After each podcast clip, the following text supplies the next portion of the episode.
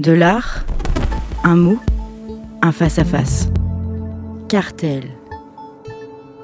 Le promontoire du songe. Cartel, saison 3, épisode 18. Jean-Charles Vergne. Je rappelle que nous sommes toujours dans le promontoire du songe, dont vous pouvez voir les œuvres au Frac Auvergne du 1er octobre 2022 au 15 janvier 2023, euh, qu'il est recommandé d'aller voir les œuvres sur place durant la durée de l'exposition, parce que c'est comme ça que vous pourrez éventuellement, et je vous le souhaite, euh, faire, euh, faire de belles rencontres avec des œuvres qui peut-être vous bouleverseront et, et peut-être même euh, auront un, un impact déterminant sur votre manière de regarder le monde. Euh, cette exposition et les différents épisodes de Cartel qui s'y rattachent a pour euh, vocation euh, d'aborder la question du regard. Comment est-ce qu'on regarde? Comment est-ce qu'on ne voit pas? Euh, Comment est-ce que parfois on ne voit pas? Puis on se met à voir quelque chose. Euh, pourquoi parfois des fois on ne voit pas puis on ne voit pas? Euh, Parce que évidemment euh, parfois on ne voit rien, définitivement rien, parce que bah, tout simplement euh, euh, nous ne sommes pas toujours faits pour les œuvres que nous voyons et les œuvres ne sont pas toujours faites pour nous. Donc euh, voilà, il s'agit toujours de d'être en quête d'une rencontre et je vous garantis, et vous en avez peut-être déjà fait l'expérience et je vous souhaite, euh, lorsqu'on fait une rencontre avec une œuvre d'art, euh, une vraie rencontre, euh, c'est presque, euh, j'avais employé dans la saison 1 de Cartel le terme d'assentiment, tomber en assentiment, un peu comme on tombe en amour, assentiment c'est un vieux mot, euh, c'est un vieux mot du vieux français, on tombe en assentiment, c'est-à-dire qu'on fait une rencontre et on est bouleversé, on est touché, on est touché par quelque chose qu'on n'a pas le droit de toucher puisque c'est une œuvre d'art, mais quand on fait une rencontre comme celle-ci, eh ben, le problème, c'est qu'après, on a envie d'en faire une deuxième, puis une troisième, puis une quatrième, etc. Bon, voilà. Alors, fort heureusement, je l'avais, je l'avais déjà dit également, euh, on ne tombe pas amoureux de toutes les personnes qu'on croise dans la rue, parce que sinon, ce serait une sacrée pagaille. Euh, donc, on fait pas des rencontres tout le temps avec les œuvres d'art. Il y a des œuvres qui se livrent dans une forme d'immédiateté. Euh, alors, ça peut être le cas, par exemple, du film de Vincent Dulon, euh, que j'ai évoqué dans l'épisode précédent, euh, qui a cette puissance fascinatoire, esthétique, chromatique, euh, hypnotique absolument incroyable. Et voilà, ça peut être le cas avec les iris de Patrick Neu, dont on a parlé également précédemment. Ça peut être le cas avec cette très belle photographie de, de Francis Morandini. Et puis, il y a des œuvres qui sont plus rugueuses, plus revêches, plus compliquées, plus sobres aussi. Euh, et c'est peut-être le cas de l'œuvre dont on va parler aujourd'hui. Il s'agit d'une œuvre euh, réalisée par Anthony Place, euh, qui est un, artiste né en 1987, qui vit entre Paris et Clermont-Ferrand, et qui est diplômé de l'école supérieure d'art de Clermont Métropole. C'est un artiste dont on a suivi le travail au Frac Auvergne depuis quelques années. On a vu les choses évoluer, et en 2020, donc il y a deux ans, en pleine période de confinement d'ailleurs, donc il a réalisé une exposition qui malheureusement a été partiellement visible. Et là, pour le coup, même le partiellement visible, vous allez le comprendre, prend, prend un sens tout à fait particulier quand je vais quand je vais décrire et expliquer son œuvre. Donc, il a fait une exposition euh, dans un lieu qui s'appelle La Serre, qui est à Saint-Étienne. Et, euh, et l'œuvre dont je vais vous parler aujourd'hui est une œuvre qui a été réalisée pour cette exposition, exposée euh, dans cette exposition et qui ensuite est rentrée dans la collection du, du Frac Auvergne. Alors, qu'est-ce que je vois? C'est un très grand format. Euh, ça mesure 2,50 m de haut par 1,75 m de large. C'est une œuvre euh, qui est en noir et blanc. Et quand je vois euh, cette œuvre, je ne sais pas, euh, je ne parviens pas à savoir si je suis en train de regarder une peinture ou une photographie ou quelque chose qui relèverait un peu d'une peinture et un peu d'une photographie. Ce que j'ai devant les yeux, euh, c'est une, c'est assez difficile à décrire, c'est une forme circulaire qui occupe euh, toute la partie supérieure de l'œuvre, qui, euh, dont la découpe, on voit des plis, euh, on voit des taches, et très rapidement, on voit des coutures, et on comprend assez vite qu'il s'agit probablement d'une bâche, de la forme d'une bâche.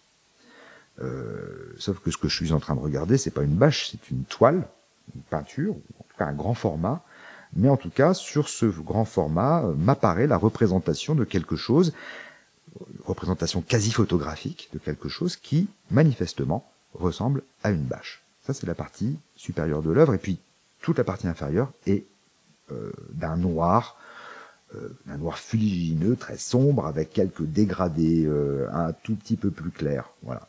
Donc c'est comme si j'étais en train de regarder finalement une bâche, mais quelque chose qui finalement, euh, d'une certaine manière, me fait penser aussi au, euh, à une radiographie.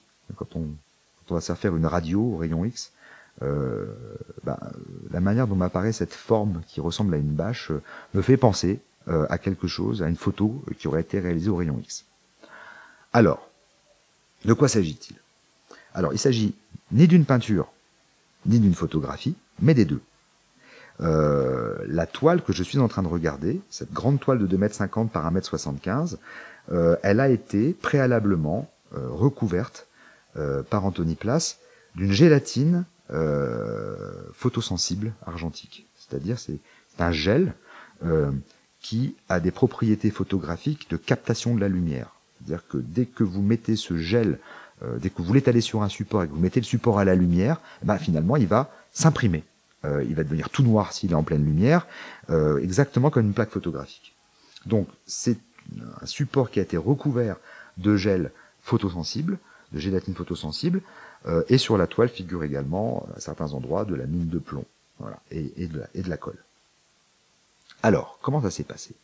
Le paradoxe de cette œuvre, c'est que j'ai précisé qu'elle était recouverte d'une gélatine photosensible, donc il est évidemment hors de question de l'exposer à la lumière parce que sinon l'œuvre serait intégralement noire.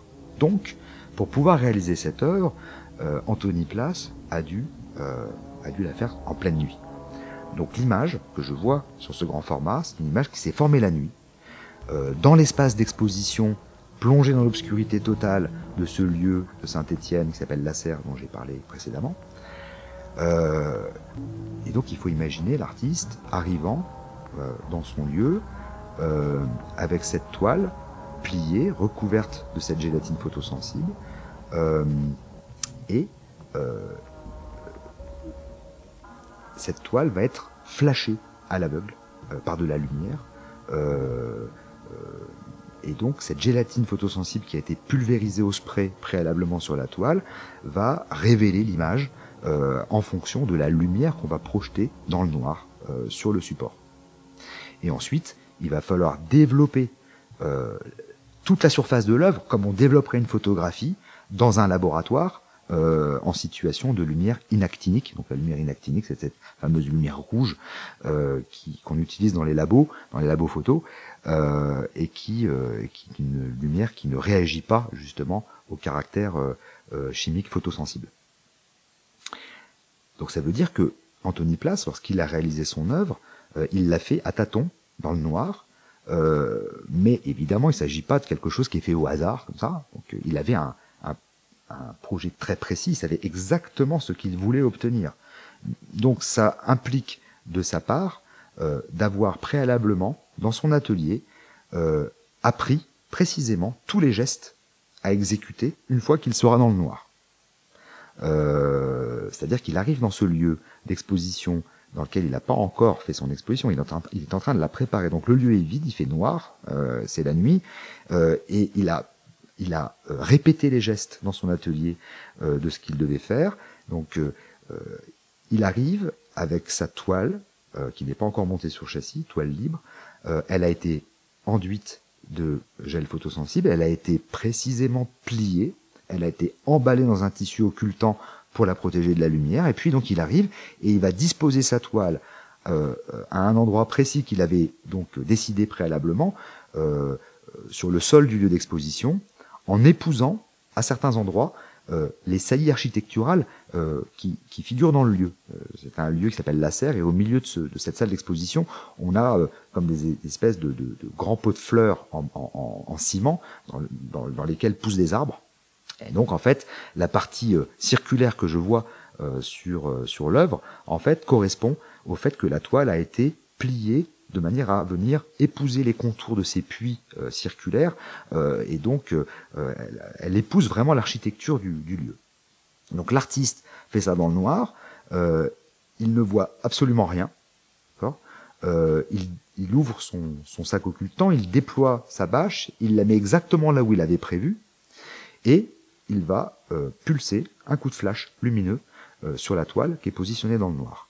Et donc ensuite il replie tout ça, il retourne euh, chez lui, il va dans le labo, il développe, il développe la toile comme on développerait une photographie, et donc c'est là qu'apparaît le résultat. Dans le laboratoire de développement photographique, lorsque le bain révélateur dévoile les zones sombres qui sont en fait toutes les zones qui ont été frappées par la lumière.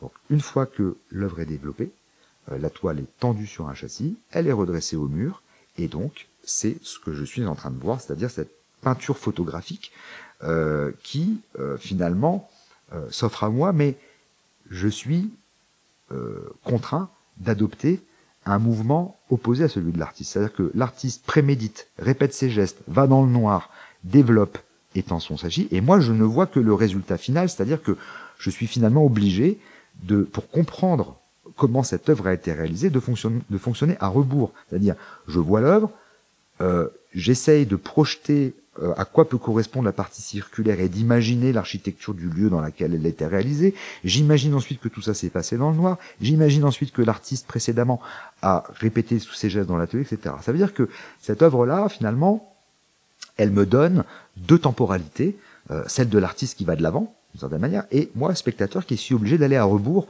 pour comprendre comment les choses se sont faites. C'est très intéressant, parce que euh, quand vous êtes devant une peinture, là je ne parle plus de celle d'Anthony Place, mais quand vous êtes devant une peinture, c'est exactement l'exercice qu'il faut essayer de faire. C'est-à-dire, euh, quelles ont été les étapes euh, euh, nécessaires pour la réalisation de cette œuvre, cette peinture, couche après couche, couleur après couleur, glacis après glacis, s'il y a des glacis, etc. etc. Et, et, et c'est en faisant cet exercice que je vais euh, assez souvent être en capacité de comprendre un certain nombre de choses euh, qui figurent sur la toile que je suis en train de regarder. Et finalement, cette œuvre d'Anthony Place, euh, elle me met au défi d'être en capacité de reconstituer ces étapes-là. Voilà. tout est donné en négatif. Euh, c'est-à-dire que les parties noires sont en réalité les parties qui ont été éclairées par la lumière, euh, et tout est donné en négatif dans le sens le plus large du terme, parce que l'œuvre a été faite à plat, je la vois redressée à la verticale, elle a été faite Cartel. et exposée dans un autre lieu que celui dans lequel je suis en train de le regarder, donc c'est le, le lieu qui, qui, qui, a permis sa naissance. Par Jean-Charles Verne. Je ne le verrai jamais. Et euh, euh elle rend compte de la manière euh, dont euh, la lumière l'a baigné, non pas dans l'éclat, mais dans l'assombrissement. À retrouver en téléchargement sur toutes les plateformes de podcast.